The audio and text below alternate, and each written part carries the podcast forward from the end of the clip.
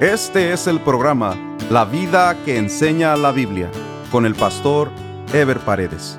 Un programa de reflexión bíblica sobre la manera que Dios espera que vivamos los cristianos, quienes estamos llamados a dar testimonio de nuestra fe en Jesucristo a través de nuestra manera de vivir. Continuamos con la serie Sabiduría para la vida diaria, un estudio basado en el libro de Proverbios. Este es el estudio número 30 titulado La reprensión es de provecho para el entendido.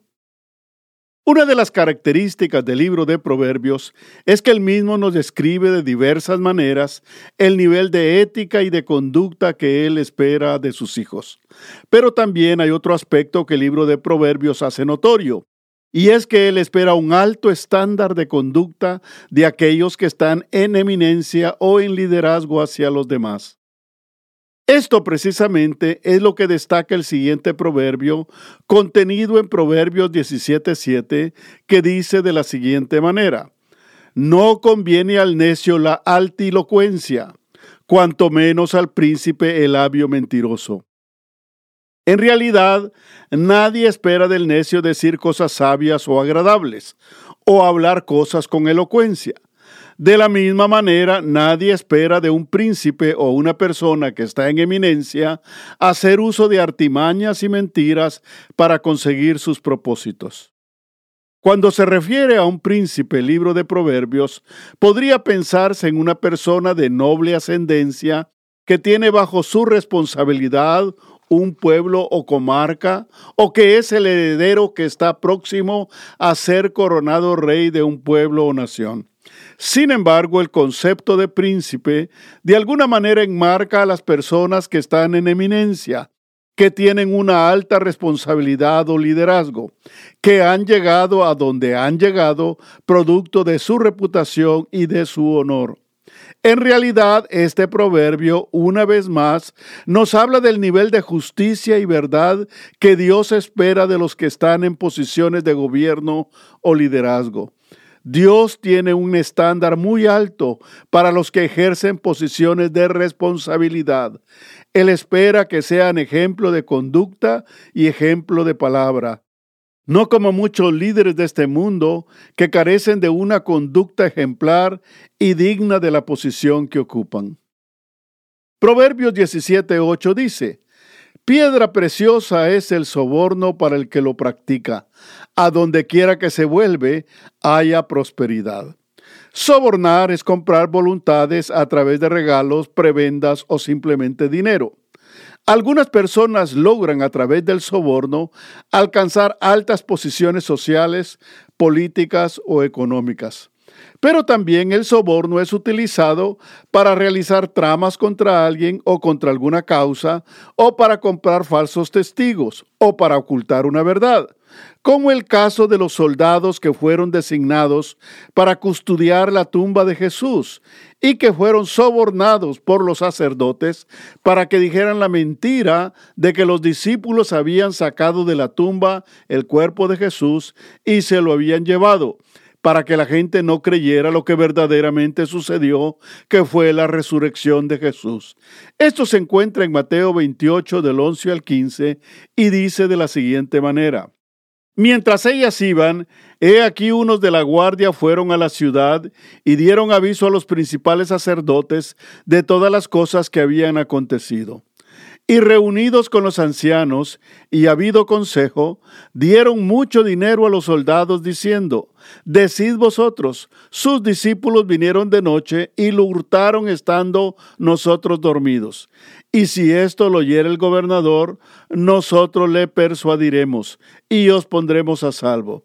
Y ellos, tomando el dinero, hicieron como se les había instruido. Este dicho se ha divulgado entre los judíos hasta el día de hoy.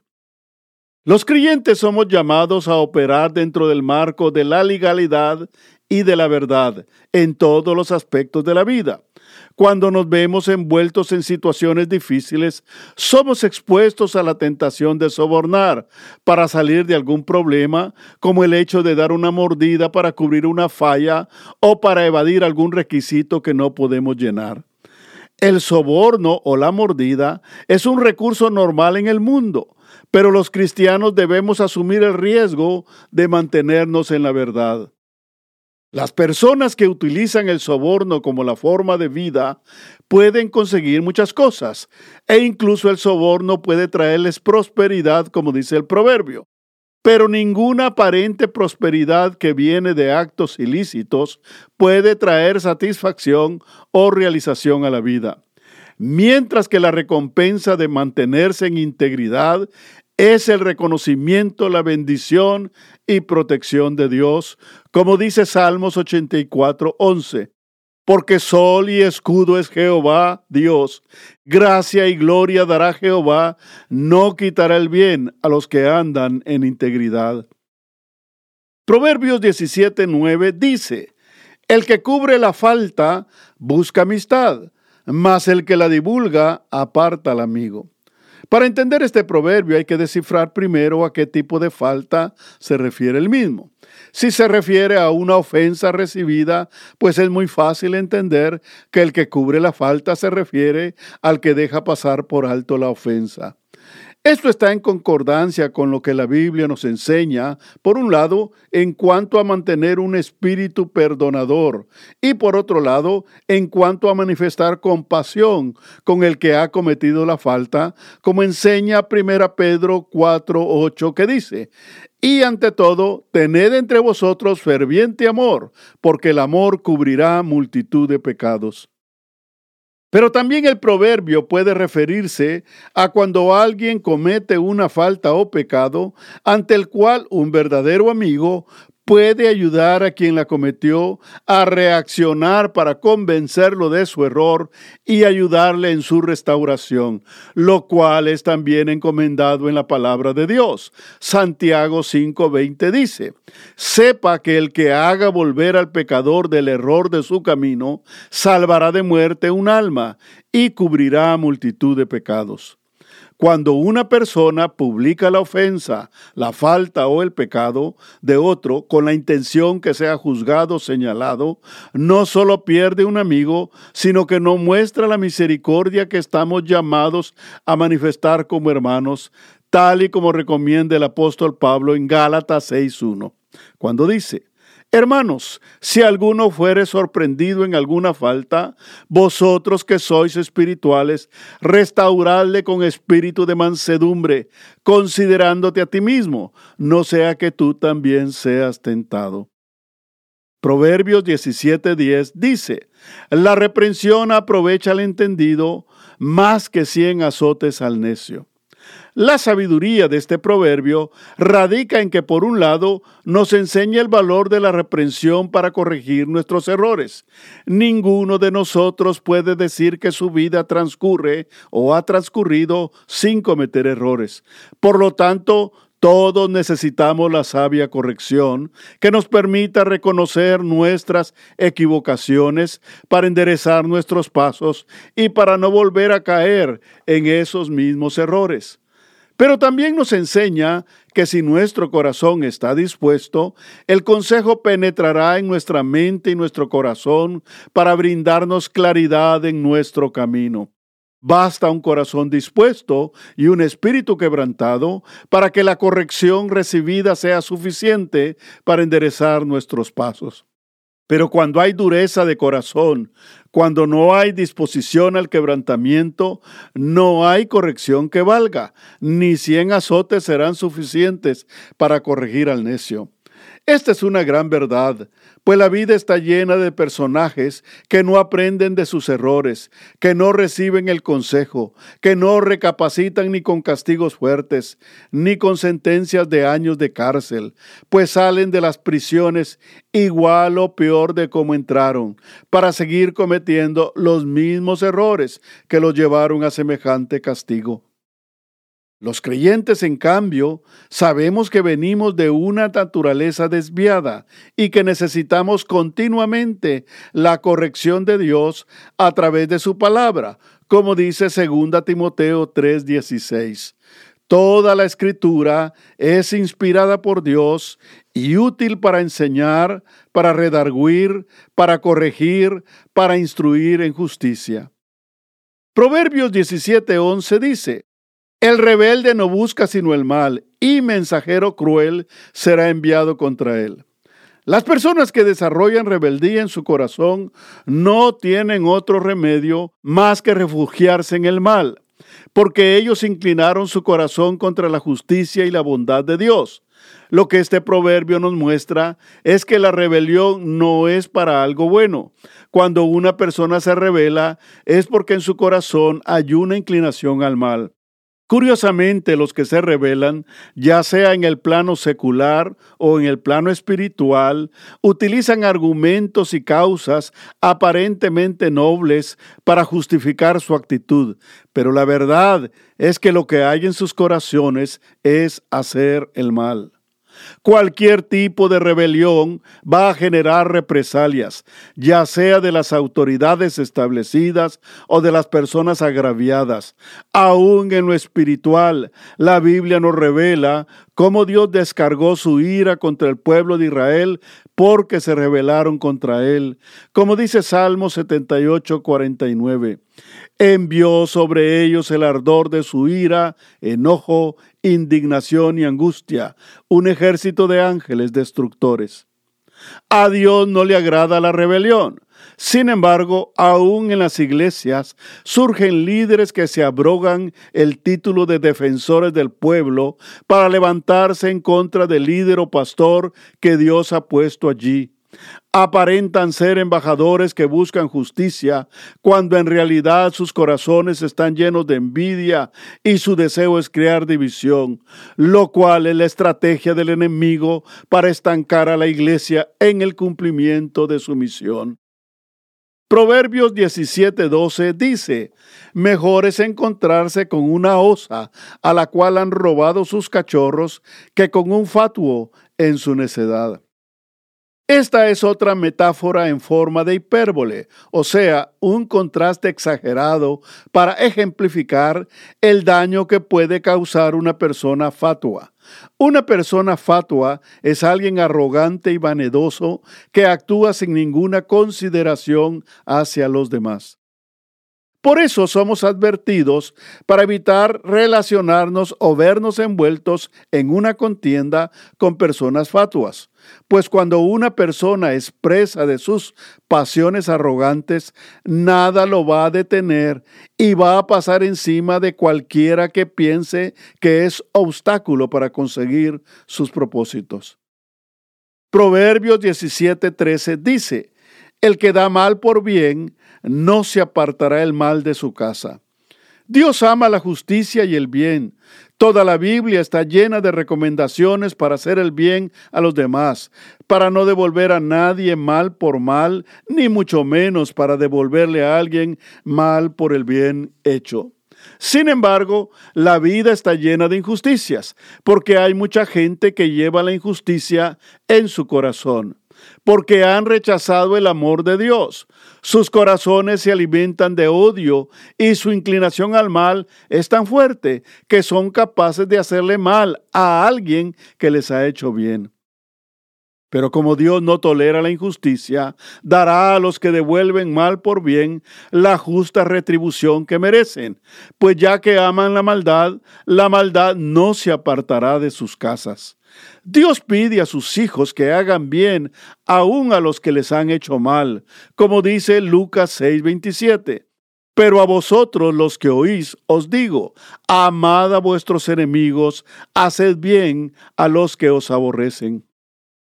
El siguiente proverbio nos habla de la capacidad preventiva de la sabiduría, pues precisamente uno de los grandes valores de la sabiduría es prevenir problemas, desastres, calamidades, etc.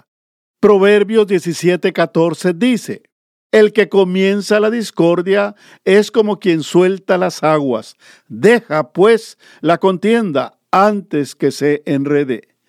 Este proverbio contiene un invaluable consejo o advertencia para evitar antes de que empiece algo que una vez que empieza se sale totalmente de control y ya no se puede contener. La mayoría de nosotros hemos tenido la experiencia, o cuando menos lo hemos visto, de como cuando se rompe un recipiente que contiene agua o cualquier líquido, no solo no se puede contener después que se rompe, sino cuando se desborda, causa daños cuantiosos. Cuando se abren las compuertas de una represa, el agua sale con ímpetu y nadie la puede contener o como cuando se desborda un río. Los daños son cuantiosos y muchas veces irreparables. A ese nivel se compara al que comienza un pleito, una discordia o una disputa. Una vez se enciende la chispa de la discordia, la misma ya no se puede detener. Por eso la sabiduría está en dejar la contienda o el pleito antes de que el mismo se encienda, pues una vez establecida la contienda no se puede detener y su daño será lamentable. ¿Cuántas veces hemos hecho cosas de las que después nos arrepentimos porque no tuvimos la capacidad de detener la situación antes que reventara? Dios nos habla para que dejemos las cosas a tiempo y no tengamos después de qué lamentarnos. Las discordias y las contiendas se deben eliminar desde el principio, pues quien inicia las contiendas después no las puede parar. Las contiendas son como bolas de nieve que se dejan caer en una ladera y que se van haciendo más grandes conforme van rodando hacia abajo hasta que se convierten en tamaños inmensos que causan daños irreparables. La contienda es como una trampa en la cual la misma persona que la inicia queda atrapada. Proverbios 17:15 dice, El que justifica al impío y el que condena al justo, ambos son igualmente abominación a Jehová. El sentido de la justicia que Dios tiene no admite ambigüedades. Él trata a las personas como son por lo que tanto el que comete pecado como el que lo justifica son culpables para él. O como dice el refrán popular, hechor y consentidor pagan por igual. De la misma manera, Dios ve al que condena al justo, pues definitivamente tiene que haber un corazón con malicia para no ver la justicia del justo. Porque Dios ve el corazón y Él sabe que la misma contaminación hay en los dos. Esto se ve muchas veces en la vida práctica, cuando se sufre injusticia de alguna persona y resulta que hay otra u otras personas que defienden o justifican al que hizo daño. Y eso es lo que demuestra que tanto el que hizo daño como el que lo defiende tienen las mismas intenciones de maldad en sus corazones. Proverbios 17:16 dice, ¿De qué sirve el precio en la mano del necio para comprar sabiduría no teniendo entendimiento? Ojalá los necios pudieran adquirir sabiduría, porque dejarían de ser necios. Sin embargo, lo que el proverbio nos confirma es que aunque el necio comprara sabiduría, no la podría usar porque no tiene entendimiento, no sabría aprovecharla ni hacer buen uso de ella. Sin embargo, la sabiduría no se puede comprar con medios humanos, ya que el precio de la sabiduría empieza con el temor de Dios. Ni el necio, ni nadie más puede adquirir sabiduría si primero no tiene bien establecido en su corazón el temor de Dios. Luego se necesita una tremenda disposición y un espíritu quebrantado. Bajo esas condiciones, Dios nos puede llenar de suficiente sabiduría para la vida.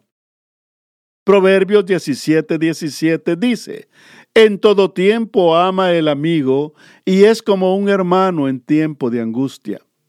La verdadera amistad se prueba en tiempos difíciles, pues allí se ve la sinceridad de la misma. Hay mucha gente que tiene una amistad por interés en algo y cuando ese algo ya no existe, entonces la amistad se termina. Los verdaderos amigos son los que están en tiempos difíciles para apoyar de una manera real y no solo con palabras. Los verdaderos amigos son los que están con uno todo el tiempo, se alegran con uno en las alegrías y se entristecen con uno en los tiempos difíciles. Pero sobre todo, uno sabe que cuenta con ellos, porque están allí cuando uno los necesita. La Biblia nos da el ejemplo de la amistad entre David y Jonatán, una amistad verdadera que perduró aún en medio de los peligros a los que se vieron sometidos, porque habían hecho una amistad de todo corazón, como dice 1 Samuel 18 del 1 al 3. Aconteció que cuando él hubo acabado de hablar con Saúl, el alma de Jonatán quedó ligada con la de David, y lo amó Jonatán como a sí mismo. Y Saúl le tomó aquel día y no le dejó volver a casa de su padre. E hicieron pacto Jonatán y David porque él le amaba como a sí mismo. En el mundo hay mucho interés e hipocresía en las relaciones, porque cada quien está pensando en sí mismo y actuando con egoísmo. Los cristianos somos llamados a amar a los demás como a nosotros mismos. Debemos hacer a un lado todo egoísmo para que el mundo conozca el verdadero amor de Dios a través de nuestras vidas y a través de nuestra amistad sincera y desinteresada. En el próximo programa estaremos desarrollando el tema El que ahorra sus palabras tiene sabiduría. Nos vemos en el próximo programa. Dios les bendiga.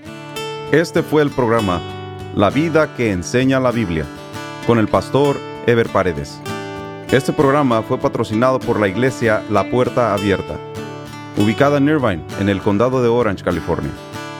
La iglesia La Puerta Abierta transmite uno de sus servicios por YouTube. Si desea ver la transmisión con los mensajes del pastor Ever Paredes, vaya a nuestro sitio de internet lapuertaabierta.com y haga clic en transmisión en vivo.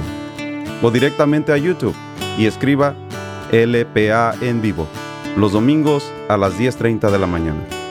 Si desea mayor información, escriba al correo electrónico info arroba lapuertaabierta.com.